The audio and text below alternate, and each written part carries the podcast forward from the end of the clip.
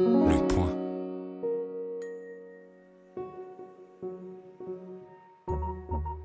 Les Contrariantes, un podcast bimensuel dédié à l'échange d'idées présenté par le magazine Le Point avec Peggy Sastre et Laetitia Stroche-Bonnard.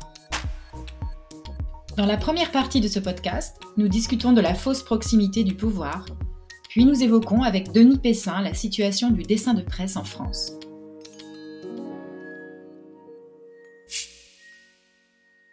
Bienvenue chez Les Contrariantes, le podcast des idées élevées en liberté. Une émission où toutes les deux semaines, Peggy Sastre et moi-même commentons l'actualité puis débattons avec un invité. Bonjour Peggy. Bonjour Laetitia. Alors notre sujet du jour est un petit peu moins sérieux que le dernier qui portait sur le pouvoir des réseaux sociaux, euh, mais néanmoins tout aussi intéressant et important. Il s'intitule Macron et le bon pain. Alors le sujet de, ce numéro en fait part d'un message qui a été posté lundi 25 janvier sur Facebook euh, par Emmanuel Macron, donc qui est président de la République française, à Chloé, 18 ans, et Maxime, 20 ans, pour les remercier d'avoir repris en, décembre une boulangerie fermée depuis un an à Beugnon-Tireuil, dans les Deux-Sèvres. Donc je vais lire ce message. Chloé Maxime, en reprenant la boulangerie de ce village, vous participez à quelque chose de très important, la vie de la nation au sens propre. Car la boulangerie, c'est le premier lieu de proximité, de lien social, de convivialité. C'est le bon pain, mais aussi tout ce qu'il y a d'effort pour le fabriquer, du champ de blé jusqu'à la table des Français en passant par vous. C'est la qualité de notre agriculture et l'excellence de l'artisanat qui se conjuguent pour bien nourrir les Français. Et tout au long de cette chaîne humaine, une même passion du métier. Vous en êtes désormais les acteurs et garants. C'est pourquoi j'ai voulu vous adresser un mot de reconnaissance. Pour ce que vous faites et représentez pour votre village, un mot d'encouragement, car nous avons besoin de vous, votre rôle est essentiel. Un mot d'espoir aussi, car c'est bien cela que votre arrivée incarne pour les habitants de Beugnon-Tireuil. Vous êtes la proximité retrouvée. En confiance, virgule, Emmanuel Macron. Donc voilà, outre, euh, outre la, je sais pas, la, stupéfaction, euh, pour en dire peu, qui a été la nôtre à la découverte de ce message, le message a sans doute euh, fait très plaisir aux, jeunes boulangers, mais, mais c'est pas le sujet on a eu envie de parler aujourd'hui de, ce que toi, Laetitia, en préparant ce podcast, tu as appelé la proximitude politique. en hommage à Ségolène Royal. En hommage à Ségolène Royal. Pour ma part, je pourrais définir comme une, sorte de mise en scène de proximité entre les politiques. Pas un petit politique, vu que c'est celui qui est tout en haut de la, chaîne alimentaire. Donc ces politiques qui essaient de nous faire croire ou, essayent de croire eux-mêmes, ça j'en sais rien, euh, qu'ils sont voilà comme tout le monde, alors qu'en fait pas du tout et que c'est même très bien comme ça donc en fait, la première chose que moi, cela m'inspire, cette proximité politique, c'est en fait une arnaque qui est, je trouve, assez proche des, des entre guillemets nouveaux, parce qu'ils sont pas si nouveaux que ça, nouveaux modes de, management à la cool, où les rapports de hiérarchie sont faussement effacés dans les entreprises, avec, avec voilà le, le patron ou la patronne qui se la joue le gros jovial, genre voilà, c'est ton ami, c'est ton pote et tout machin. Et pour reprendre ce que, ce que le, philosophe Slavoj Zizek disait dans une, dans une vidéo de 2016, je crois, il disait que, voilà, que cette fausse gentillesse, cette fausse proximité, en fait, était à même d'obscurcir les problèmes et de les rendre inattaquables. Alors que, à l'inverse, les anciens entre guillemets rapports d'autorité nous permettaient de reconnaître franchement les problèmes et de, et de donner aux gens la possibilité de, les résoudre. Et effectivement, moi je trouve qu'il est beaucoup plus difficile de s'opposer à un, voilà, un patron jovial et amical et de, mettre des limites et de mettre un frein à des, demandes qui pourraient être exagérées. Un autre exemple, par exemple, la différence d'attitude qu'il y a entre la monarchie au Royaume-Uni et, la monarchie en Thaïlande tout le peuple thaïlandais sait à quel point la famille royale est, voilà, est totalement isolée et déconnectée de la réalité quotidienne de la population. Alors qu'à l'inverse, et notamment depuis, euh, les Didi, la monarchie britannique essaye de paraître euh, amicale, accessible, comme si c'était des gens normaux. Et en fait, ça rend d'autant plus difficile leur détestation et les critiques euh, qu'on peut avoir envers eux qui seraient motivées par, par l'antimonarchisme. Ce sont autant d'exemples qui montrent comment en fait une gentillesse de, façade qui est très endémique à, notre époque antique conflictuelle peut en fait subrepticement euh, servir à masquer de potentielles euh, sources de conflits. Comme le dit très bien euh, Zizek dans sa vidéo, la perversité de la proximitude, c'est qu'en fait ça ouvre la voie au, au totalitarisme, c'est-à-dire un autoritarisme qui est bien plus difficile à combattre. C'est très juste, c'est vraiment passionnant cette analyse. Alors moi, j'ai une autre interprétation euh, qui est complémentaire. Hein. Je, pense c'est que dans le contexte français, en fait, on a un rapport au, pouvoir qui est de fait très éloigné. Le pouvoir à la française, c'est un pouvoir euh, centralisé, euh, un peu uniformisant, planificateur et surtout qui est loin. C'est-à-dire la, centralisation le rend, le rend loin par définition, mais aussi certainement le mode, le mode d'élection, en tout cas aujourd'hui. Hein. Alors, c'est évidemment dans le cas de l'ancien régime, c'est très différent. Il y, a, un vrai éloignement. Dans, le cas de la démocratie, ce qui change, c'est que on crée une espèce de proximité au moment de l'élection, mais euh, après, euh, disons que euh, on a une sorte de président monarque qui est tout aussi éloigné et qui est d'autant plus éloigné qu'il est seul. Or, j'ai l'impression que pour compenser cette espèce d'éloignement, on va créer de la fausse proximité. Il y a un autre facteur qui s'ajoute, qui est que la conception du pouvoir en France est très particulière. Alors, je voudrais citer euh, une phrase que j'ai trouvée chez Jean-François Revel dans un livre de 1965 qui s'appelle En France, la fin de l'opposition, où il écrit Le politicien français ne se considère jamais comme le représentant de son peuple, mais comme son propriétaire. Et ce qui, est, ce qui je trouve, assez euh, extrêmement bien vu. Et euh, si euh, vous ne considérez pas, en fait, les gens qui vous représentent comme euh, vos égaux, si vous avez été habitué à ce que ces gens-là vous considèrent, en fait, comme eh bien, simplement des gens qui vous ont délégué du pouvoir, mais pas comme des gens qui ont du pouvoir, tout simplement, eh bien, forcément, vous allez être éloigné. Si on, si on revient à la conception de la, de la représentation politique, la représentation politique, c'est certes confier du pouvoir par l'élection déléguer du pouvoir par l'élection à d'autres personnes. Donc, en effet, le parlementaire, par exemple, détient du pouvoir à votre place, mais c'est une fiction. Et ceux qui, normalement, continuent de détenir le pouvoir en démocratie, eh bien, c'est tout le monde. Donc, d'une certaine façon, il ne devrait pas y avoir de distance, euh, en tout cas politique, entre euh, nous et les gens qui nous représentent. Or, en France, je trouve que il y a cette façon un petit peu euh, aristocratique, en fait, de la part des, des, personnalités politiques de traiter euh, les citoyens qui ont voté pour eux, donc pour reprendre euh, Revel comme si euh, comme s'ils en étaient les propriétaires. Et du coup, c'est ça qui crée la distance. Je ne crois pas que la solution soit dans cette espèce de langage sympa, les posts sur Facebook ou Twitter, dans le fait d'utiliser les prénoms des gens, hein, parce que dans ce post, en fait, Emmanuel Macron parle, utilise les prénoms des deux, des deux boulangers et, pas leur nom de famille. Ils appellent même pas monsieur, madame, mademoiselle ou que sais-je.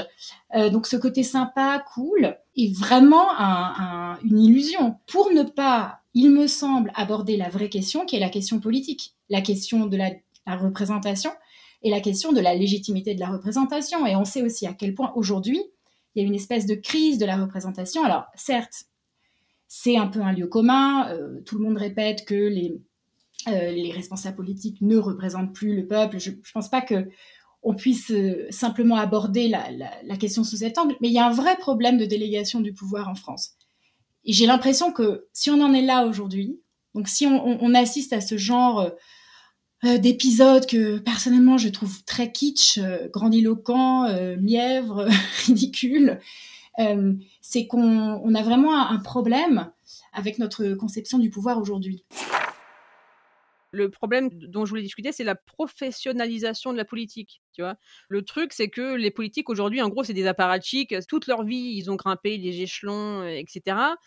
Mais en fait, depuis le départ de leur carrière, j'ai envie de dire, ils sont isolés de, la population presque par, par design.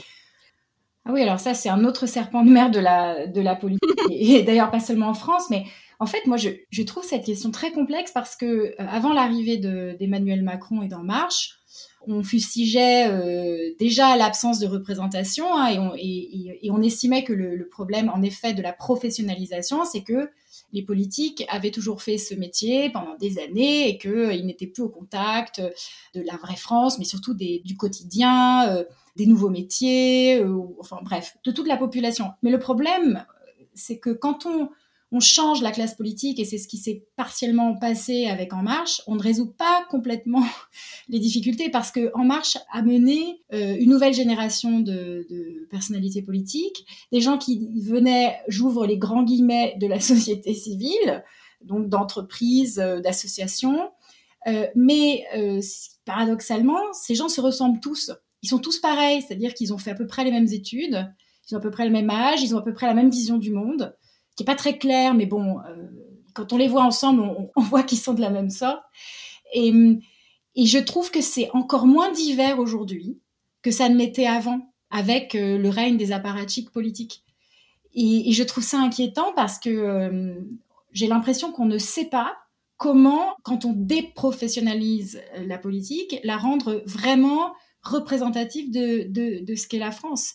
Donc c'est aussi une des raisons pour lesquelles je défends la démocratie directe. Bon, c'est pas vraiment le sujet d'aujourd'hui, mais c'est que je pense qu'on est arrivé à une sorte de, de, point mort en fait de la représentation politique ça faisait partie, cette, euh, comme tu dis, avec de gros guillemets, euh, cette euh, injection de, vie civile dans la politique, ça faisait partie des espoirs que, que j'avais nourris pour En Marche, notamment, voilà, je pense par exemple à Agnès Buzyn, qui était, voilà, ça m'avait fait très plaisir de voir que voilà, une médecin qui était à l'INSERM, qui connaissait tous ces méandres, toutes ces choses-là, arrivait au, ministère de la Santé c'est comme s'il y avait une espèce de, culture d'entreprise de, du, du, pouvoir français. C'est comme si, euh, qu'importe d'où tu viennes, tu deviens toujours, comme tu disais, la même personne avec les mêmes profils et les mêmes, voilà, comme s'il y avait une espèce de, voilà, c'est pas une malédiction, mais c'est comme, en fait, c'est comme dans les entreprises où en fait euh, les chefs changent, mais les problèmes restent. C'est assez intéressant, euh, même si je ne sais pas ce qu'il faudrait faire pour changer ça et pour résoudre ce genre de problème, mais, c'est en tout cas quelque chose qui est très intéressant à, regarder, enfin à observer et à constater. Oui, puis en plus, il y a la continuité et puis il y a la rupture, mais, la, rupture, par exemple, dans, l'usage des réseaux sociaux, qui est un, nouveau euh, canal hein, que n'utilisait pas le pouvoir avant, évidemment, puisque ça n'existait pas. Et je trouve que ça, ça rend le problème encore plus compliqué parce que euh, le réseau social donne vraiment l'impression de la proximité. Euh, le message est instantané, il, est, il, est, il, est, direct, il peut être en effet très très cordial et très très chaleureux. Euh, on peut même, même mettre des émojis. Alors je ne crois pas que le président non, il n'y en avait pas mis. Il agit de la sorte pour son message au boulanger, mais, mais, mais vraiment, ça, il aurait pu, hein, ça n'aurait pas changé grand-chose. Et ce que je trouve très gênant, c'est qu'en fait, en plus, il y a une sorte d'exposition maximale des actes qui sont réalisés. Je, m'explique. Le réseau social n'est pas du tout privé le message qu'a envoyé Emmanuel Macron, ça n'est pas une lettre, une belle lettre qu'aurait pu euh, écrire un président dans le passé à un, couple de commerçants qui aurait été privé. Alors peut-être le couple de commerçants en aurait parlé à son entourage et peut-être que la presse l'aurait su. Mais là, vraiment, il y a une exposition maximale. Tout le monde voit ce message parce que euh, ceux qui l'ont reçu peuvent euh, le partager vraiment très très facilement. et parce que l'Élysée ne s'en est pas caché, il me semble. Donc, euh, j'ai l'impression que le, réseau social, en fait, pousse à euh, ce qu'on appelle en anglais le virtue signaling, c'est-à-dire euh, le signalement vertueux. Le fait qu'en fait, on, met en avant ces, actes vertueux, ce qui revient en fait à les annuler, parce que la définition de la vertu, justement, c'est de, faire le bien dans le privé. À partir du moment où on fait le bien dans le public et pour le public, on n'est plus vertueux. Et je, remarque beaucoup ça et c'est très souvent le cas avec les, réseaux sociaux. Le réseau lui-même, c'est-à-dire le média, influence le contenu du message, le type de message et la portée du message. Donc, comme disait euh, Marshall McLuhan, euh, the medium is the message. Le, médium est le, et le message. Ce qui fait que, avec la, fausse proximité du réseau social, on accentue encore plus cette tare euh, de la politique et probablement de la politique française. Effectivement, et moi, ça me fait penser à ce que Bret Easton Ellis euh, dit dans White. Il dit en fait que les, réseaux sociaux transforment tout le monde en acteur, dans le sens où, euh, enfin, c'est à la fois tout le monde se met en scène et tout le monde a aussi cette espèce de discours d'acteur c'est en fait très rare les acteurs qui prennent vraiment position, tu vois, c'est toujours très, très consensuel. Mm. On reste justement en surface. Et c'est ce que tu disais sur le virtue signaling, c'est de l'affichage. C'est le mélange à la fois de la mise en scène, de l'affichage. C'est faux, c'est artificiel, il n'y a, pas de fond où on se demande quel est le fond. Et ça me paraît assez, assez manifeste que les réseaux sociaux accentuent un travers qu'avaient déjà les politiques avant, quoi. Oui, et puis euh, il y a ce côté grégaire dans, le réseau social. Je crois qu'aujourd'hui, tous les, responsables politiques français, euh, grands ou petits, sont, sur les réseaux sociaux. Et c'est euh, impossible d'y échapper. celui qui ne voudrait pas le faire serait taxé, en fait, justement, eh de, déconnexion. C'est ça qui est, complètement fou aujourd'hui. C'est que la, personnalité politique qui dirait ce n'est pas comme ça que je veux faire la politique, je ne parle pas de cette façon aux Français. Je peux avoir un site internet où je vais donner beaucoup d'informations, je vais correspondre avec vous de cette façon, mais pas comme ça sur le réseau social, eh bien, je pense qu'une telle personnalité serait considérée comme complètement à côté de la plaque aujourd'hui. Euh, et, c'est vraiment, euh, vraiment dommage parce qu'en plus, quand on voit le nombre de messages qu'ils publient euh, en permanence, on se demande comment ils travaillent et quand ils travaillent. Et comment aussi ils peuvent, ils arrivent à concentrer leur attention sur, euh, sur un certain nombre de sujets.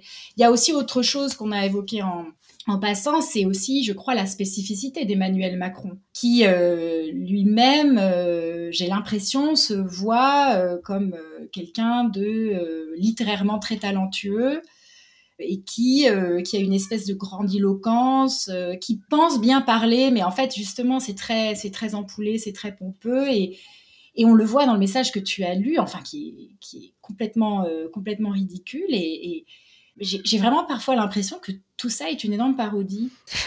c'est un peu l'impression que j'ai aussi. C'est genre, elles sont où les caméras C'est un sketch. Euh, et pour reprendre ce que tu disais sur euh, l'hypothèse d'un politique qui aujourd'hui ne serait pas sur les réseaux sociaux, je pense qu'on dirait aussi qu'il est voilà qu'il est distant, qu'il est méprisant, qu'il est arrogant et tout, alors que oui. Typiquement, le message de Macron, après, voilà, c'est comment est-ce qu'on projette et comment est-ce qu'on interprète les choses, mais je le trouve super arrogant et super méprisant. ça fait vachement. Euh, euh, c'est moi le roi et aujourd'hui je descends, euh, je vais faire, je, vais vous faire la charité de vous faire un message avec des petits bisous. Enfin, tu vois, c'est c'est absurde, quoi. Et tu sais, en plus, j'ai l'impression qu'il a, il n'a, il n'a pas conscience, mais il est l'héritier euh, d'une conception, euh, d'une question euh, monarchique centenaire, qui est la question du blé, de l'approvisionnement en blé de la France. Bien sûr. En fait, dans l'ancien régime, le, le roi assurait la sécurité alimentaire de ses sujets. Il encadrait le, commerce du grain, il veillait à l'équilibre entre l'offre et la demande. c'était vraiment un attendu et c'était une sorte de contrat implicite en fait. Et d'ailleurs, à tel point que je crois que c'est un, historien britannique qui s'appelle E.P. Thompson qui appelait ça l'économie morale. Voilà. Et d'ailleurs, le blé est tellement important qu'il y a eu aussi une, loi en 1793 euh, pendant la, terreur qui s'appelait la loi du maximum, qui, pareil, euh, contrôlait le, prix des grains. Et puis, alors, au-delà de ça, on sait que l'histoire de France est jalonnée par des révoltes hein, qui sont liées au, prix du pain. Et je, ne sais pas s'il a fait exprès, en fait. Euh, Emmanuel Macron de, choisir une boulangerie, si c'était une façon de s'inscrire dans cette euh, dans cette grande tradition, mais en fait, dans tous les cas, c'est ridicule parce que s'il pense s'inscrire dans cette tradition, eh bien, on voit à quel point c'est farcesse parce qu'on est passé, voilà, de, de cet enjeu de l'économie morale à euh, la félicitation à envoyer à, une, boulangerie qui ouvre. Et, puis, euh, euh, s'il ne s'inscrit pas dans cette, euh, volontairement dans cette filiation, ça veut dire qu'il n'a même pas conscience lui-même en fait que c'est un des, c'était une des marques du pouvoir en fait que de, de réguler le, blé et le pain. Très pertinent. Je propose que nous passions aux contrariétés du jour. Écoute, ma contrariété du jour, je l'ai partagée avec toi cette semaine déjà, et donc je vais la, partager avec nos, euh, auditeurs, euh, je lisais un article euh, sur le site du Monde qui parlait de la parité en entreprise. Et à la fin du site arrive une petite annonce qui me dit, voilà, vous pouvez vous inscrire à une nouvelle application du Monde qui s'appelle Mémorable. Je vous lis la présentation. Avec Mémorable, apprenez, comprenez, mémorisez. Cultivez votre mémoire de façon ludique et personnalisée et approfondissez vos connaissances en vous appuyant sur la richesse éditoriale du monde.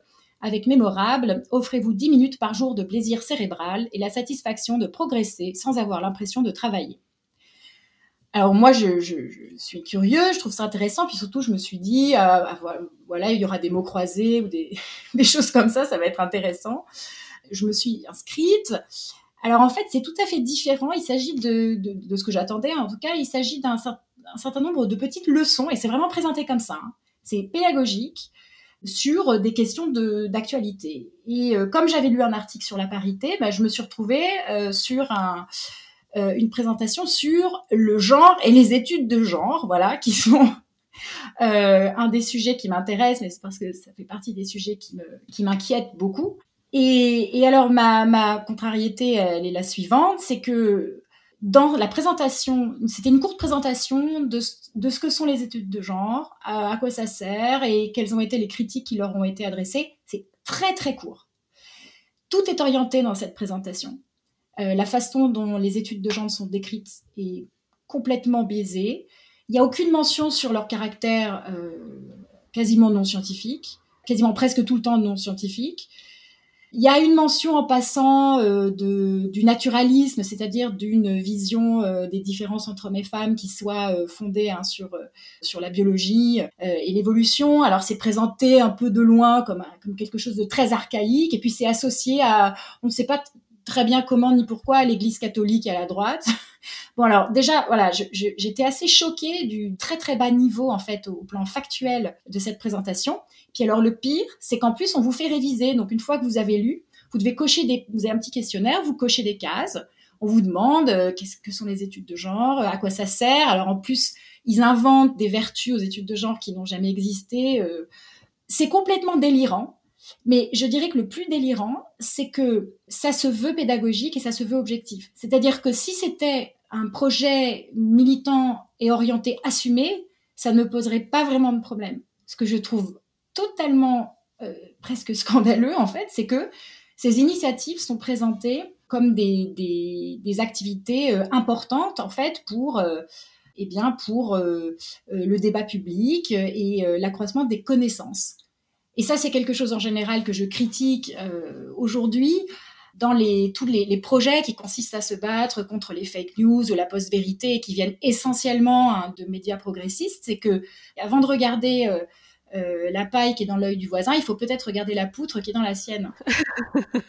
C'était ma contrariété.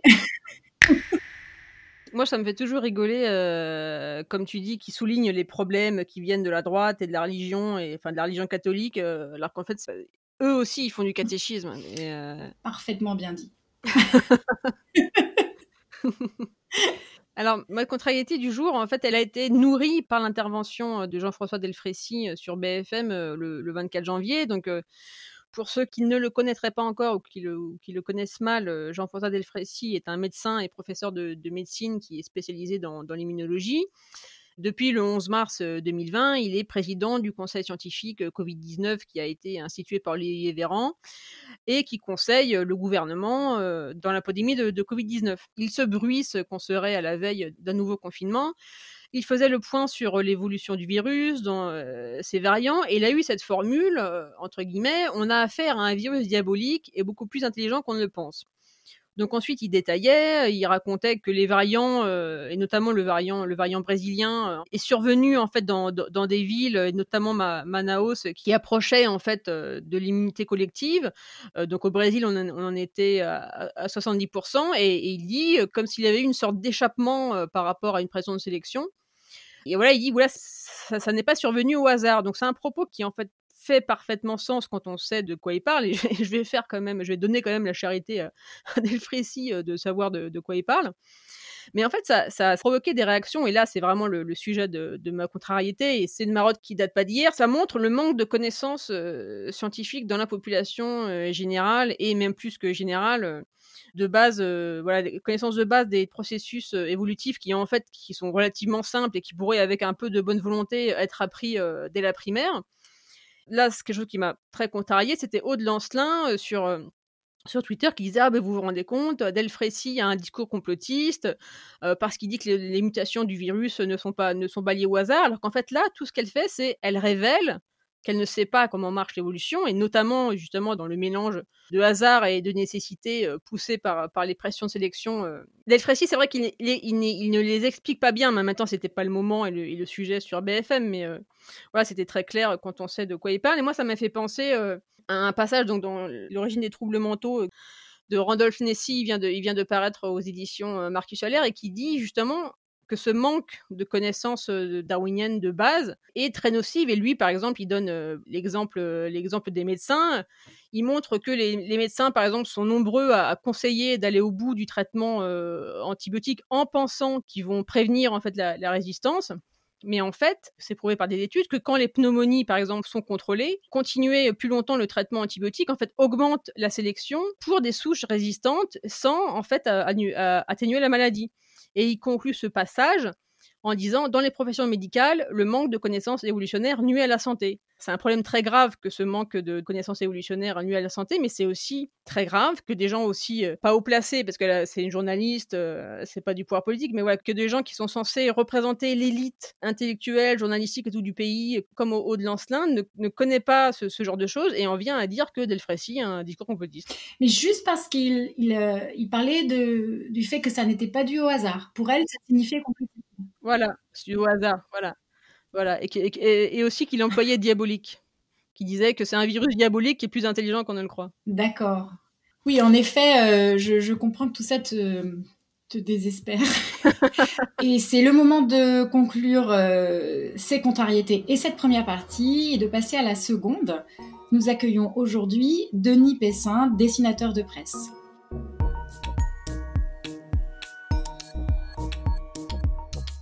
Denis Pessin, bonjour. Bonjour. Donc vous êtes dessinateur de presse euh, et, un, chevronné euh, qui plus est, euh, vu que vous avez commencé au Monde en décembre 1973, à l'époque par quelques dessins par semaine. Et comme vous me l'avez précisé en préparant cette émission, euh, le rédacteur en chef de l'époque avait voulu vous rencontrer et vous avez dit Vous voulez être dessinateur, ne soyez pas pressé. Et vous avez pris ce conseil au pied de la lettre. Donc ensuite, vous, obtenez euh, la, carte de presse en 1989 après avoir exécuté tous les jours euh, plusieurs dessins pour le grand quotidien du soir, comme on dit. À l'époque, vous travailliez en même temps que Plantu, qui est le dessinateur star du journal, mais aussi Pancho et Sergei. Vous rejoignez Slate en janvier 2009. Euh, donc Slate, c'est un projet de, pure player, donc de magazine entièrement en ligne, euh, lancé notamment par des anciens du monde, comme euh, Jean-Marie Colobani et Eric Lieser, qui vous recrutent. Et pour la petite histoire, moi, c'est là que j'ai fait personnellement votre connaissance, vu que je travaille également à Slate en tant que journaliste et traductrice indépendante depuis avril 2009.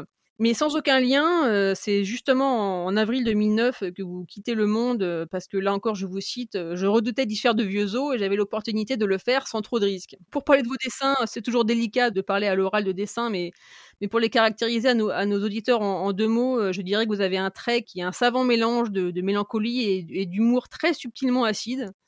Euh, vos personnages euh, semblent souvent paumés, euh, noyés dans une actualité qui les dépasse complètement. Et en parlant d'actualité, si, nous avons voulu vous recevoir aujourd'hui, c'est pour parler notamment de la situation du dessin de presse en France. Après le, départ de Xavier Gors du Monde le 19 janvier, donc le dessinateur ayant décidé d'un commun accord avec lui-même de cesser de travailler pour le journal, après que celui-ci s'est excusé pour avoir fait paraître dans sa newsletter un dessin qui avait suscité un, élan d'indignation sur les réseaux sociaux, notamment porté par le député Aurélien Taché, euh, le rapporteur général de l'Observatoire de la laïcité Nicolas Cadenne et la journaliste militante Rokhaya Diallo, et par de nombreux anonymes qui étaient allés jusqu'à demander le, le licenciement de Gorse. Donc non pas après, euh, après cette censure, mais, mais ce désaveu, euh, Gors a fait savoir qu'il préférait, en tant que dessinateur indépendant, travailler dans des endroits où il se sentait libre, et le monde euh, n'en faisait plus partie. Cette question de la liberté d'expression étant l'un des fils rouges de notre podcast, et le, et le, dessin de presse étant souvent présenté comme l'un des symptômes en fait d'un rétrécissement de, de, cette liberté et, même du monde, là je parle pas du journal, euh, qui semble euh, en fait paradoxalement euh, toujours plus se ratatiner alors qu'il n'a jamais été aussi matériellement aussi ouvert. Donc c'est pour ça que vous aviez toute votre place dans notre émission. Et je laisse maintenant le soin à Laetitia d'ouvrir formellement notre entretien. Denis Pessin, bonjour. Oui, bonjour. Alors une première question très simple. Est-ce que vous pourriez, pour commencer, revenir sur votre carrière? Et nous expliquer pourquoi vous vous êtes tourné vers le dessin de presse. Euh, oui, bah, à l'époque, euh, quand ça m'intéressait, on n'appelait pas ça du dessin de presse. Moi, ce qui m'intéressait, enfin, ce qui me plaisait, c'était le, dessin d'humour. J'avais des, idoles. Euh, J'étais lecteur de Mad Magazine, qui est un, magazine américain qui, peut s'approcher de, Charlie Hebdo, mais en moins, vindicatif, mais qui avait des dessinateurs iconiques à l'intérieur que j'adorais, dont un qui s'appelait, puisqu'il est mort, Don Martin, qui me faisait penser au, au burlesque. Euh, c'était pour moi, c'était du burlesque en dessin. C'était aussi fort que les Marx Brothers. vraiment, j'adorais ça. J'adorais aussi évidemment les dessins de Sampé, les dessins de Bosque et les dessins de Chaval. Euh, donc c'est ça qui m'attirait, c'est ça que j'avais envie de faire. Après, le, dessin d'actualité, ben, en fait, voulant faire du dessin, je, et, en, étant lecteur du Monde, j'avais vu qu'il y avait des dessins et j'avais voulu entrer euh, pour pouvoir euh, faire ça plus tard. J'ai eu la chance, j'avais un, prof euh, que j'adorais qui connaissait une éditrice qui travaillait au Monde et qui disait, bah voilà, au Monde, ils, ils embauchent des, ils embauchent des, coursiers, des garçons de bureau. Alors ça, moi, ça, ça m'intéressait parce que parce qu'il fallait que je trouve du travail. J'avais 21 ans. Et je me suis dit, travailler au monde, euh, bah voilà, je rentre par la petite porte et j'essaierai de, faire mon trou, euh, peut-être en proposant des dessins. Et en, fait, j'ai réussi à, faire paraître des dessins trois, semaines plus tard. Alors, euh, au début, c'était euh, assez difficile parce qu'on me donnait le sujet et on me disait, voilà, il faut que tu nous rendes le dessin dans trois jours ou pour la fin de la semaine. Et je me disais, mais bon sang, comment je vais faire pour trouver une idée et faire un dessin en trois jours? Et en fait, euh, plus tard, quand je suis vraiment devenu dessinateur, c'est pas trois jours que j'avais, mais c'était trois heures. Mais voilà quoi. Donc j'ai eu cette chance-là, une, opportunité euh, assez extraordinaire, parce que c'est un journal qui à l'époque donnait sa chance euh, aux gens. Et quand je dis que j'avais été euh, quand j'ai dit à Peggy que j'avais été euh, sollicité par euh, Bernard Lausanne, qui était rédacteur en chef à l'époque, il m'avait fait, venir donc dans ce bureau en me disant ah, Vous voulez être dessinateur, soyez pas pressé. J'ai trouvé ça que c'était un encouragement, mais à la fois, il fallait, il fallait malgré tout que, ça, que ça vienne de soi. Quoi. C'était, on vous aidait pas plus que ça. On savait qu'il y avait cette opportunité, il fallait savoir la saisir. Et j'ai réussi à la saisir en prenant pas mal de temps, effectivement. Et sur le dessin de presse, euh, quel est-il euh, D'où vient-il Et est-ce qu'il est toujours satirique? Je ne sais pas. Je, il faudrait faire euh, Google pour savoir quels sont les premiers dessins de presse. Moi, les, premiers dessins dont je me souvienne, c'est les dessins de Faisan, évidemment, dans le, Figaro, les dessins de Tim, qui étaient des dessins d'actualité. C'est ça la différence entre le dessin d'humour, c'est que le dessin le dessin de presse s'intéresse à l'actualité. C'est un commentaire sur l'actualité. C'est pas intemporel comme le dessin d'humour. Et comment s'intègre un, un, dessinateur de presse dans une rédaction? Parce que euh, Charlie Hebdo, par exemple, c'est un, c'est une sorte d'exception. C'est un, un, journal euh, où le dessin de, de presse est central, moteur. Euh, J'imagine que dans d'autres rédactions, c'est complètement différent. Bah, Charlie Hebdo, c'est vraiment du, c'est vraiment du travail euh, d'équipe. Je crois que c'est du travail d'équipe depuis le, depuis le début. J'ai jamais connu de rédaction comme ça où on était autour d'une table et, être à plusieurs dessinateurs et dire euh, et, puis se stimuler. On a toujours de meilleures idées à plusieurs que tout seul. Mais moi, je n'ai connu que le côté solitaire de ce travail. C'est vrai que je pouvais, j'ai changé après, une fois que la journée était terminée avec les autres dessinateurs, on en parlait, etc. Mais jamais on a travaillé en collectif. Et ça, c'est la force de Charlie Hebdo. C'est une force D'abord parce que je suppose que ça aide à la, créativité, mais surtout ça les rend plus forts parce que ce sont des, ce sont des gens qui ont besoin d'une force incroyable quoi, pour continuer à, à dessiner. Je veux dire, dans la situation actuelle. Et justement, euh, même avant les, attentats de 2015, on parlait beaucoup des, des, conférences de rédaction de, Charlie Hebdo comme un moment de réelle émulation collective. On le voit, on voit dans différents films, et notamment celui qui vient de sortir euh, sur France Télévisions, le journal qui ne veut pas mourir, avec des dessins qui sont vraiment créés au, moment de, la conférence de rédaction. Que pensez-vous de, ce mode de travail et l'avez-vous déjà connu dans, dans les rédactions où vous avez pu travailler? Ça ne me conviendrait pas personnellement, mais bon, j'ai vu par exemple dans le documentaire à un moment, euh, il, cherche un dessin, euh, Cabu euh, dessine Mahomet et, Philippe Val dit euh, ah, c'est dur d'être aimé par, des cons. Et moi, j'ai toujours pensé que, en fait, ce dessin, c'était un dessin de Cabu et que le, texte aussi était de Cabu. En fait, non, c'est un échange et, Cabu s'est approprié euh, le texte et on a, on a fait un dessin. C'est ça que la, la, la, force du collectif. Je sais que moi, ça me, ça ne me, ça me conviendrait pas. Et est-ce que la, la, pandémie a changé quelque chose à votre pratique? Quand j'étais au, au, Monde, euh, bon, j'étais, même si je travaillais seul, il y avait, y avait un, un, échange avec les collègues, avec les, avec les copains. C'était extraordinaire. Après, quand j'ai quitté le Monde, euh, j'ai pris. Euh, un, petit atelier euh, où j'ai travaillé seul, mais j'étais quand même avec, euh, en contact avec d'autres gens, parce que c'était un peu une, cohabitation. Puis au moins, je sortais de chez moi. Et après ça, quand il a fallu que je rentre ce, ce bureau, je me suis installé chez moi, j'ai travaillé chez moi. Ça, c'était avant la pandémie. C'est complètement différent de travailler, de travailler seul chez soi. Euh, on n'a plus d'échanges, on n'a plus de... C'est beaucoup plus difficile. Et la pandémie l'a, renforcé parce que bon, ça, ça faisait pas une grosse différence, mais la, différence, c'est qu'effectivement, on pouvait avec depuis cette pandémie, on ne peut sortir que pour aller chercher le pain, quoi. Donc le travail qu'on fait, c'est vraiment un travail. On n'est plus, n'est plus sur le terrain. Enfin, j'ai jamais été un, journaliste de terrain, mais on n'a plus de contact avec l'extérieur pratiquement. Et ça, c'est ça, c'est un peu bon, c'est un peu difficile. En dehors de la pandémie, comment est-ce que vous vous dessinez et qu'est-ce que vous aimez dessiner? Bon, d'abord, j'ai un dessin, j'ai un dessin très simple. J'ai longtemps dit que je ne savais pas dessiner, mais quand je dis que je ne sais pas dessiner, ça agace les gens. Mais effectivement, je suis quand même très limité par mon, par mon dessin, donc c'est, je, je prête plus d'attention à l'idée. Donc, ce que j'aime dessiner, curieusement, c'est n'est pas trop l'actualité, parce que l'actualité, elle est, elle est quand même tellement anxiogène, et il faut, il faut s'infuser euh, tous les jours la, la, presse, les journaux, la, politique, et en ce moment, c'est pas, franchement pas marrant. Donc, ce que je préfère dessiner, c'était ce que je dessinais dans, le monde, mais dans le magazine. C'était des, petits comic strips sur euh, la vie quotidienne ou sur, euh, enfin, des choses où on peut parler d'humour, de non-sens, inventer des situations, créer des petites histoires, même si c'est en, seulement en trois cases. Mais d'un autre côté, bon, l'actualité, ça me, c'est, aussi, euh, c'est un carburant. Donc voilà, je l'utilise quand même avec, avec plaisir. Et est-ce que vous avez remarqué une différence d'approche euh, selon les médias? C'est-à-dire que euh, Le Monde et Slate, par exemple, euh, vous demandez peut-être des choses différentes? Au Monde, longtemps, j'ai travaillé et on me donnait, on me donnait le, sujet qu'il fallait que, je, que j'illustre. Donc ça pouvait vraiment, c'était tout quoi. Ça pouvait être les élections au Mali, comme la sexualité des handicapés. Enfin bon, J'arrivais le matin à 8 heures, je ne savais pas sur quoi j'allais dessiner, on me donnait le sujet et j'avais 3 heures pour le faire. Et ça, c'était euh, très angoissant parce qu'il y avait une obligation de résultat, c'est-à-dire qu'il y avait un BAT à, 10h, 10h30, donc l'éditeur avait préparé sa page avec l'emplacement du dessin, et je ne pouvais pas dire à, à, 10h moins le quart, j'ai pas d'idée, euh, je ne fais pas le dessin, débrouille-toi. Donc il fallait, il y avait cette obligation de résultat.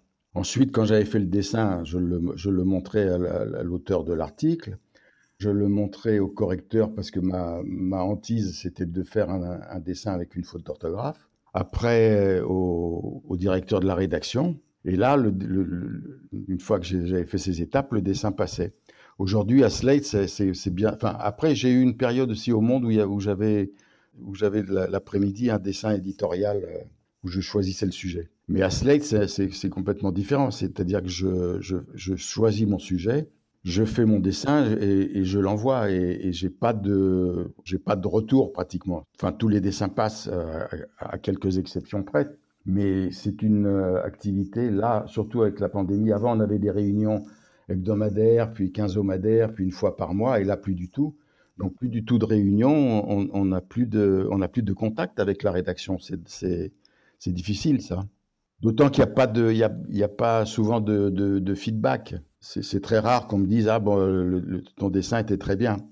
Et puis quand on me dit ah ton dessin était très bien, dans ma tête je me dis ah bah les autres n'étaient pas bien si on me dit rien. Mais est-ce que vous avez remarqué aussi une, évolution euh, du métier, de votre métier pendant votre carrière? J'ai l'impression qu'au début évidemment on était très peu. Quand on me demandait ce que je faisais, que je disais je suis dessinateur de presse, on écarquillait les yeux. Maintenant, tout le monde sait ce qu'est un dessinateur de presse. Il y a même des dessinateurs qui se disent dessinateurs de presse, mais qui ne paraissent nulle part, si ce n'est sur les réseaux sociaux. Donc, c'est effectivement l'approche est un peu, différente. Et puis, on a, enfin, on a, ils ont éliminé les, meilleurs dessinateurs de, de, France aussi d'un seul coup. Donc, euh, ça aussi, ça a été une perte énorme. Donc on est à la fois plus nombreux et, moins nombreux. Moins nombreux parce qu'on est de moins en moins nombreux à, apparaître dans, la, presse et à être payé pour ça.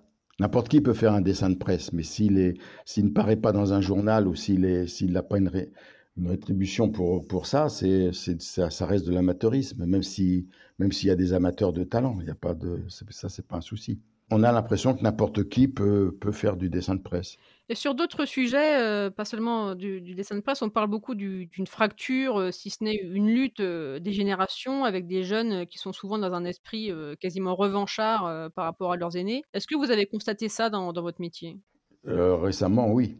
Ce que j'aimais à Slate quand on avait ces réunions, c'est que on était tous autour, autour de table et il y avait, il y avait des jeunes, des jeunes journalistes, des trentenaires, et puis les, anciens du monde qui étaient plutôt, plutôt des sexagénaires. Il n'y avait pas d'animosité, ni de concurrence, ni quand, quand, un jeune parlait, les vieux écoutaient, quand un vieux parlait, les jeunes écoutaient aussi. Il y avait vraiment une égalité euh, qui, moi, qui me plaisait. Malheureusement, euh, le, les, les, anciens, par définition, ont, tendance à être de moins en moins nombreux. Donc, euh, et puis, comme il n'y a, plus de réunions, j'ai plus de, j'ai plus de, je sais plus trop comment ça se passe maintenant, mais j'ai l'impression de, c'est pas, je, je, le sens, je le ressens pas, je le ressens pas à Slake bien sûr, mais je vois bien dans les réseaux les réactions, les réactions euh, des gens. Souvent, c'est maintenant on commence à faire à faire une, une, une opposition entre entre jeunes et, et vieux. Euh, je crois que c'est la, première apparition de ça, c'est quand on a parlé, on a eu cette cette phrase "OK boomer" à chaque fois qu'un un type qui avait connu 68 ouvrait la bouche. Euh, il y euh, y a maintenant c'est presque de l'incompréhension et ça ça me paraît un peu oui ça me paraît gênant. Alors pour en, arriver euh, au sujet récent hein, que Peggy a évoqué dans sa présentation, qui est ce qui est arrivé à Xavier Gorse, est-ce que vous diriez que la susceptibilité du, public s'est accrue depuis que vous avez commencé à, travailler? Quand je travaillais au, Monde, j'étais les seuls qui me lisaient, c'était les lecteurs du Monde. Ça faisait beaucoup de gens mais on restait entre nous. Les gens qui m'appréciaient, c'était comme euh, une espèce de fil entre ce que je disais et ce que entendaient, et, voilà. il y avait une, euh, comment dire, une complicité entre, le, entre les lecteurs euh, et ce que je pouvais faire. Aujourd'hui, le dessin, il va, il va sur les réseaux. Et sur les réseaux, ben voilà, c'est tout, tout, le monde peut les voir, tout le monde peut critiquer, tout le monde peut juger, tout le monde a la parole, du, type le plus intelligent ou plus con. Ça, ça change. Ça change beaucoup. La, réaction qu'il y a eu avec le dessin de, de Gorse, ce dessin m'a un petit peu gêné, moi, quand je l'ai vu la première fois, parce que la lecture que j'en faisais, c'était que, puisqu'on a des difficultés à dire que c'est, à définir ce qu'est l'inceste, eh ben, on peut pas dire que ce, l'actualité de, de, Duhamel, là, c'était de l'inceste, puisqu'il faisait pas partie de la famille. C'est la lecture que j'en ai faite apparemment, c'est pas ce qu'il a voulu dire. Alors au début, on croyait que c'était une censure et que le, monde avait, euh, avait supprimé le dessin, mais en fait non, le dessin il était toujours, et je crois qu'on peut même encore le voir en ligne. Mais c'était l'excuse et la non, euh, solidarité de la direction de la rédaction avec euh, avec son dessinateur. Ça, ça, ça, ça m'a choqué, oui, évidemment. Et je crois que les, premières réactions négatives n'ont pas été seulement sur les réseaux, c'est que c'est aussi que la, la rédaction du monde.fr euh, qui, qui, hébergeait donc ce, dessin, il y, a, beaucoup de, il y a beaucoup de, journalistes beaucoup plus jeunes, euh, des trentenaires, des, et c'est eux qui ont commencé à, à, réagir, à réagir parce que euh, le dessin parlait des, des, transgenres et de ça vraiment, c'est pas le genre de, il faut, il faut pas s'en moquer, il faut pas se moquer de toutes ces nouvelles, nouvelles causes qui se, qui sont tout à fait euh, justifiables. Mais euh, on a plus à faire à des, à des militants qu'à des, qu'à des journalistes ou, ou, ou qu'à des lecteurs lambda. Et ça, il euh, faut pas fâcher les militants. C'est ça qui, c'est ça qui gêne aujourd'hui. Et ça, moi, ça m'emmerde. Enfin, le, le, les militants m'emmerdent, même si je, je, je sais bien qu'il, qu'il, qu'il en faut et que si on avance, c'est parce que des gens s'impliquent. Mais tout voir à, travers le, prisme du, racisme ou du, ou du genre ou du féminisme. Ou, euh, on peut pas tout analyser à, à travers ce prisme-là. Et en tout cas, on, on, a, on a le droit de, je crois qu'on a le droit de s'en moquer. Justement, est-ce qu'avant, il y avait d'autres sujets euh, tabous, c'est-à-dire d'autres, d'autres formes de causes dont on ne pouvait pas se moquer? Est-ce qu'on a tout simplement euh, changé les sujets considérés comme sensibles? Non, mais on n'a pas. Avant, on n'avait pas de réaction immédiate. On avait, on, on pouvait avoir des réactions de, de courrier de lecteur ou, ou a, posteriori quand le quand le dessin. Moi, j'ai des dessins que j'ai que, que j'ai fait euh, et que je regrette d'avoir fait. D'autres d'autres non. Mais il y, avait des réactions, mais pas des réactions immédiates comme euh, comme aujourd'hui. On se se faisait pas traiter de con ou de salaud parce que parce qu'on avait fait un dessin qui plaisait pas à quelqu'un. C'est ça qui a, qui, a, qui a changé. Maintenant, les, les, les, les sujets, euh, c'est passé, c'est aussi, ça relève un peu du même phénomène. Maintenant, tout le monde est au courant de tout, tout le monde est expert de tout. Euh, donc euh, voilà, tout le monde a un avis sur tout. Et justement, pour suivre cette idée, on, entend souvent que le problème du, du dessin de presse à l'heure des réseaux sociaux, c'est un problème de décontextualisation. Et dans le, dans, le documentaire euh, qui vient de sortir sur Charlie Hebdo, euh, il y a un passage que j'ai trouvé très intéressant, c'est Caroline Fourest qui explique euh, la, fameuse, la fameuse caricature de Mahomet avec sa bombe dans le turban. Elle explique en fait que ça vient, donc voilà, que ça a été fait par un vieux caricaturiste danois qui avait à l'époque 80 ans et que ça vient d'un proverbe danois qui dit que quand tu as une orange dans le chapeau, tu apportes le bonheur. Et donc là, il faisait le parallèle en disant quand tu as une bombe dans, dans le chapeau, tu apportes le malheur, etc. Et elle expliquait justement très bien que ce contexte avait complètement été perdu par cette internationalisation euh, immédiate euh, dans différentes cultures, différents pays, etc. Est-ce que vous pensez, vous aussi, que l'un des problèmes euh, du dessin de presse à l'heure de, des réseaux sociaux, c'est qu'en fait, il rogne le pacte qu'a un dessinateur avec ses lecteurs? Bah oui, cette, cette, anecdote, elle est, elle est, intéressante parce que c'était vraiment de la, la, private joke culturelle. Les, les, les, lecteurs à l'origine faisaient l'effort d'acheter un journal, donc euh, c'est pas la même chose que le lecteur de, qui est sur Facebook ou qui est, qui est, sur Twitter. Ça, ça fait une, ça fait une, une grosse différence. Moi, euh, euh quand, on, quand on est dans un journal, on, est souvent en accord avec la ligne éditoriale du journal. Là, s'il faut être en accord avec, euh, avec la terre entière, ça devient, ça devient plus possible. Je ne sais pas si, ça, si je réponds à, à à la, question en disant ça, mais pour moi, c'est la, la, la, grosse différence aujourd'hui.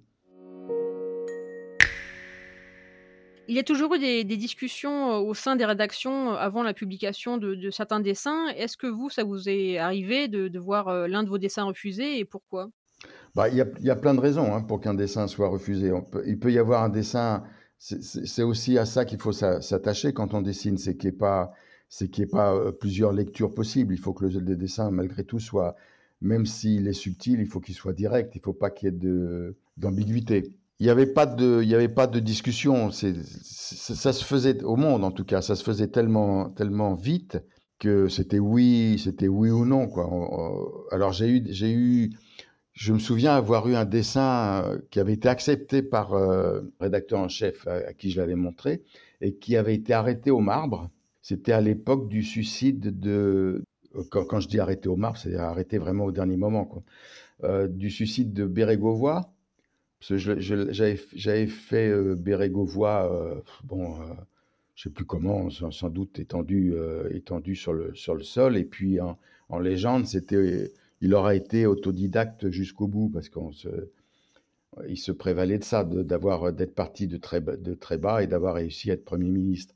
Et je me souviens, euh, Bruno Frappa, qui était directeur de la rédaction à, l'époque, euh, m'a dit euh, j'ai dû supprimer le dessin parce que, comme quoi c'était possible de le supprimer au dernier moment, enfin bon, parce que ça, ça aurait pu faire, ça aurait pu choquer la famille.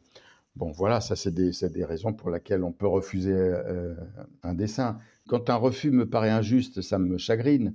J'avais fait, fait un dessin à Slate à l'époque où le, Eric Lézer était euh, euh, donc il faisait office de rédacteur en chef, j'avais fait euh, des, enfin, un personnage ou deux personnages qui, qui parlaient à propos de, la Shoah. Alors l'un disait il y a encore des survivants de la Shoah avec un point d'interrogation, et l'autre répondait oui parce que il déportait aussi les enfants. Et Eric m'avait dit oh non non on peut pas passer ça. Bon, je pas, on n'a pas trop discuté là-dessus, mais ça m'avait gêné parce que je, me demandais quelle lecture il pouvait il pouvait en faire et qu'est-ce que quelle, différence euh, de, de, compréhension il pouvait avoir avec moi. Pour moi, ce dessin n'était pas du tout euh, un dessin qui pouvait choquer ou qui était, euh, qui était, enfin, ça me paraissait complètement juste. Quoi. Plus récemment, j'ai eu aussi un, j'avais proposé un, dessin à propos des militantes qui collent des, slogans sur les murs de Paris. Alors j'avais fait un homme qui collait des, qui collait le, qui faisait de l'affichage comme ça sauvage et le slogan c'était le, Covid tue plus les hommes. Et ça, on m'avait dit, ah ben non, euh, ça va, ça va pas, ça va pas plaire. je sais plus exactement quel été le, il n'y avait pas d'argument, quoi. Mais c'est des échanges qui durent quelques secondes. C'est pas, moi, je laisse le, droit au, à, mon rédacteur en chef de dire, euh, bah non, on peut pas passer ce dessin. Après, euh, j'en pense que, ce que j'en pense. Mais après, ce qui est plus, ce qui est plus gênant, c'est quand un dessin a été accepté, publié, et qu'ensuite il est désavoué, même s'il n'est pas dépublié, le fait qu'il soit désavoué. Oui, oui. Ah, non, non, mais ça, le, le, désaveu, oui, c'est le, manque de, le manque de solidarité d'une rédaction envers son, envers un de ses journalistes. Non, ça c'est pas bien. C'est, c'est, le, en plus, le monde se ridiculise. Euh, avec ça, en, pensant faire plaisir, euh, en, pensant, en pensant faire plaisir à, certains, ils, ont, certainement perdu des, perdu des lecteurs sans en gagner. C'est bien possible. Et euh, pour, en venir à, Charlie, euh, il y a aussi quelque chose d'assez étrange, je trouve, parce que les, péripéties de, de Gorse hein, contrastent beaucoup avec la, tragédie Charlie. Dans un cas, on a un dessin, alors pas très adroit, mais il n'y a pas mort d'homme non plus, mais qui est désavoué par la, direction. Dans un autre cas, on a un journal qui persiste et signe, alors qu'il est menacé euh, par des islamistes, donc c'est quand même autre chose. Comment peut-on expliquer que le monde ait aussi peur d'une menace euh, imaginaire, d'une certaine façon? Je me demande vraiment pourquoi la tragédie Charlie ne nous a pas appris collectivement en fait à, distinguer les vraies menaces des fausses la menace n'est effectivement pas la, même. la, enfin, ce qui menace le monde, c'est de ne pas être dans l'air du temps. Apparemment, euh, ils veulent s'adapter à la façon de penser de, des nouvelles générations. Donc, euh, mais c'est pas c'est vraiment pas la même chose. Les, Charlie Hebdo, ils ont ils ont en face d'eux un ennemi et un, ennemi mortel. J'ai un ami dessinateur qui me qui me qui m'avait défini les dessinateurs de de Charlie Hebdo euh, en, en, disant c'est des moines soldats. Bah oui, c'est ça, quoi. C'est des, c'est Gaps qui disait ça. C'est effectivement des gens qui, qui ont un, courage euh, quand même extraordinaire, qui sont, qui sont obligés de continuer sur cette ligne-là parce que ils ne le feraient plus, on leur reprocherait. Euh, ils continuent à le faire, certains le, leur reprochent aussi. C'est très, compliqué, très compliqué. D'autant que les lecteurs qui se précipitaient euh, au lendemain des, attentats, qui faisaient la queue pour acheter Charlie Hebdo, ne, sont, plus, présents. Donc euh, ils se retrouvent à, nouveau, à nouveau, je pense, un peu isolés. Est-ce que vous avez parlé avec vos confrères du cas Gorse et si oui, qu'est-ce qu'ils en pensent? Bon, l'isolement fait qu'il n'y a pas trop de discussion, mais je vois, ce qu'il en est sur, euh, sur Facebook, où il y a eu pas mal d'intervenants, pas mal d'interventions. Euh, certains pensent que Gors euh, bon, fait un peu sa diva ou surjoue un peu le, truc, d'autres sont solidaires à 100%. Comme, on a dit, c'est l'événement, c'était surtout, donc c'était pas c'était pas une c'était pas une censure, mais c'était un désaveu, et donc ce désaveu est, tout à fait condamnable. Et pour finir, est-ce que cette histoire euh, a eu un effet sur vous, l'affaire Gorse Est-ce que cela vous rend euh, plus prudent, euh, plus audacieux ou rien de tout ça? Pour moi, non, non, ça, ça, ne, ça ne change rien, sauf que je sais ce que je ferais si, ça, si la même chose devait m'arriver. Je pense que je ferais, la, je ferais la même chose que lui dans les mêmes conditions. Si j'avais un désaveu, un désaveu de ma rédaction ou de, la rédaction en chef de, Slate a posteriori comme ça, il n'y a, a, pas 36 solutions à, faire. Merci Denis Pessin. Je vais conclure euh, par une citation de, Bernard Verlac, donc qui est plus connu sous, le nom de, de T-News et donc qui fait partie des, assassinés. De janvier 2015 à, Charlie Hebdo. C'est un extrait d'une interview euh, qu'il a donnée en 2000, euh, qu'il a donné en mars 2010 euh, au site de l'ambassade de France en Colombie et il disait un dessin réussi prête à rire. Quand il est vraiment réussi, il prête à penser.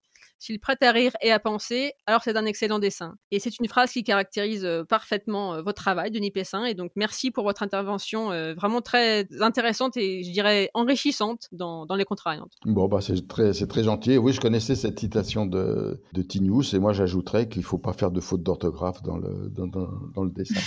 Merci beaucoup, Denis Pessin, pour cette conversation passionnante et nous retrouvons nos auditeurs euh, dans deux semaines pour une prochaine édition des Contrariantes. Bah, merci à vous.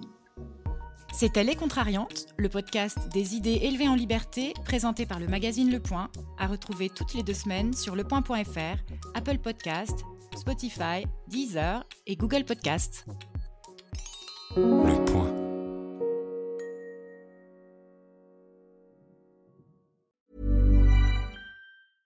Ryan Reynolds here from Mint Mobile. With the price of just about everything going up during inflation, we thought we'd bring our prices down. So to help us, we brought in a reverse auctioneer, which is apparently a thing. Mint Mobile unlimited premium wireless. Ready to get 30, 30, bit to get 30, bit to get 20, 20, 20, bit to get 20, 20, bit to get 15, 15, 15, 15 just 15 bucks a month. So, Give it a try at mintmobile.com slash switch. $45 upfront for three months plus taxes and fees. Promo for new customers for limited time. Unlimited more than 40 gigabytes per month. Slows. Full terms at mintmobile.com.